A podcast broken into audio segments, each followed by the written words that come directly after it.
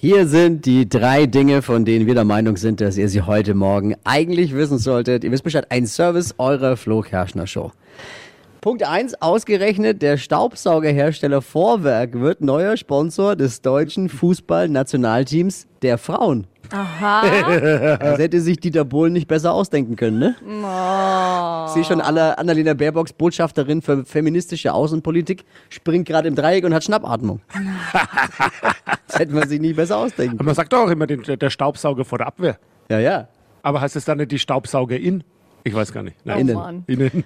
Tom Kaulitz hat sich in seinem Podcast darüber beklagt, dass die Kinder von Heidi Klum an seinem Deutsch immer rumnörgeln.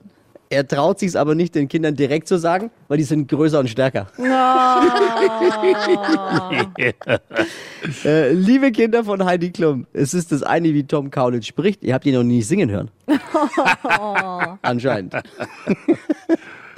Avatar 2 ist der erfolgreichste Film in Deutschland, aber abwarten, am 30. März startet Manta Manta 2. Es ist, es ist im Karneval das gleiche wie im Kino. Wir sind alle am liebsten blau anscheinend.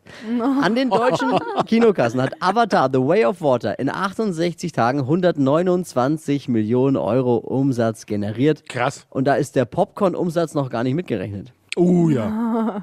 Das waren die drei Dinge, von denen wir der Meinung sind, dass ihr sie heute Morgen am Faschingsdienstag wissen solltet. Ready für den Faschingsdienstag? Yes.